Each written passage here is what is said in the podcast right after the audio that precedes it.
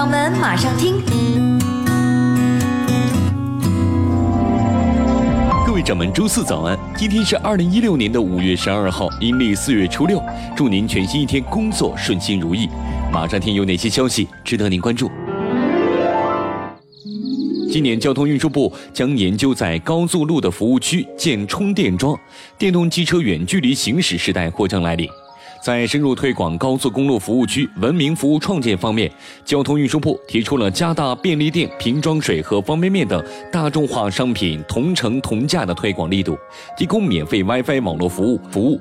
保证运营的相邻服务区距离原则上不超过一百公里，特殊偏远路段不超过一百五十公里等众多的便民要求。再来关注一组数据。随着互联网金融专项整治的进行，众筹行业也面临着整顿。根据网贷之家昨天发布的数据，二零一六四月份众筹行业报告显示，今年四月新增的众筹平台二十三家，倒闭十八家，转型一家。前四个月倒闭的众筹平台多达四十三家。位于华盛顿的国际反假联盟，在接纳了中国电商巨头阿里巴巴集团成为新成员后，意大利的古驰集团决定退出该组织。据悉，古驰集团内部对阿里巴巴集团的加入不甚满意，古驰还有圣罗兰、彪马等品牌向法院起诉阿里为假货销售提供便利。再来关注人事方面。合一集团，也就是原来的优酷土豆，在今年的四月份完成了私有化后，董事长兼 CEO 谷永锵发布了内部信，表示，为了将进一步强化资源整合、优化组织的分工效率，将对集团组织架构做出调整。其中，优酷联席总裁杨伟东将会出任合一集团的总裁，向谷永锵汇报。针对频频出现的家用智能摄像头泄密现象，某实验室在对国内市场上销售的近百个品牌的家用摄像头进行安全评估测试后发现，市面上的不少品牌摄像头存在用户信息泄露、数据传输未加密等安全缺陷，甚至可以在用户毫不知情的情况下，直接实时观看用户摄像头拍摄的内容并录像。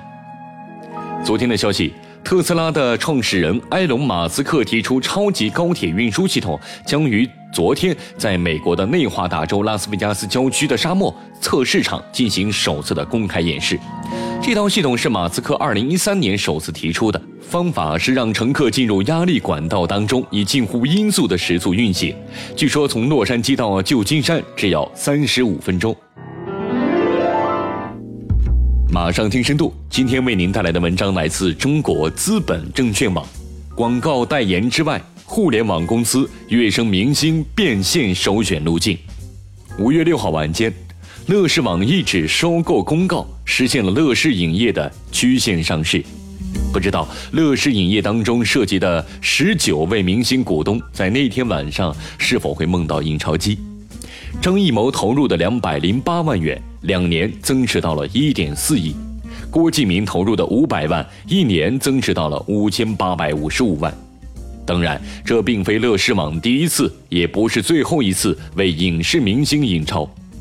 在仍未上市的乐视体育当中，还蛰伏着刘建宏、黄健翔等十几位体育界的明星。从某种意义上来说，正是因为有了乐视和贾跃亭，才让明星们脑洞大开。学会了除广告代言之外更多的套现方式。我就是喜欢你看不惯我，又不得不向我学习的样子。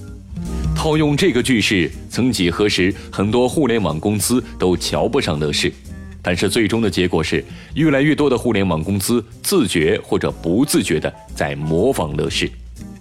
五月九号，西湖三六零公司正式宣布。任命著名的主持人李湘为三六零娱乐总裁，负责整体的娱乐资源的整合、三六零娱乐内容的打造以及娱乐产品支撑三六零各业务加速发展。此前坊间一直有传言说，三六零为李湘付出了千万元年薪的代价和不菲的股权。对此，三六零公司在接受求证时没有回应。假定李湘入职三六零不是打酱油，而是全心投入的话，即便是千万元的年薪，其实也不高。真正能让明星动心的，应该是股权。有一位不愿意透露姓名的分析人士指出，事实上，大量明星出任互联网公司的高管都是高薪加股权的组合。此前，李湘的老搭档何炅已经在去年的十二月三十号入职了阿里音乐的 COO，与阿里音乐董事长高晓松、阿里音乐的 CEO 宋柯组成了铁三角。除了以个人名义之外，明星加互联网的合作方式近来也是创意迭出。三月十四号。暴风科技宣布，以发行股份和支付现金相结合的方式，购买了吴奇隆创办的稻草熊影业百分之六十的股权，交易金额为十点八亿元。由此，稻草熊影业的多位明星再度暴富。去年十一月十九号，华谊兄弟公告，打算以十点五亿元的股权转让价款，收购冯小刚旗下的东洋美拉公司百分之七十的股权。在商言商。互联网公司之所以心甘情愿地给现金、给股权，自然是觉得物有所值。事实上，在 L 型经济走势的预期下，娱乐、体育、教育等逆周期行业进一步成为了资金的避风港。相比于教育行业，影视娱乐行业的门槛较低，套现路径更短，由此更容易吸引资本的介入。分析人士指出，在这种情况下，大量的互联网公司深耕或者是跨界影视娱乐产业，明星网红们就显得不够用了。可以佐证的是，五月八号，五八集团对外发布了新的集团架构，宣布品牌战略、产品战略、平台战略全面升级。值得一提的是，除了众所周知的五八同城、赶集网、中华英才网、安居客、五八到家之外，新架构当中首次出现了五八同城影业，五八集团封面也表示，业务领域将重点的覆盖房产、汽车、招聘、金融、二手、O2O 生活服务、影视投资等。五八同城影业将以优质出品为用户提供多元娱乐文化内容。对此，分析人士指出，五八同城在请明星代言方面从来都是不惜重金。此前也多次在影视作品当中进行了广告植入，受益匪浅。未来如果五八同城自己做影视投资的话，对于明星而言，则意味着又增加了一个土豪买家。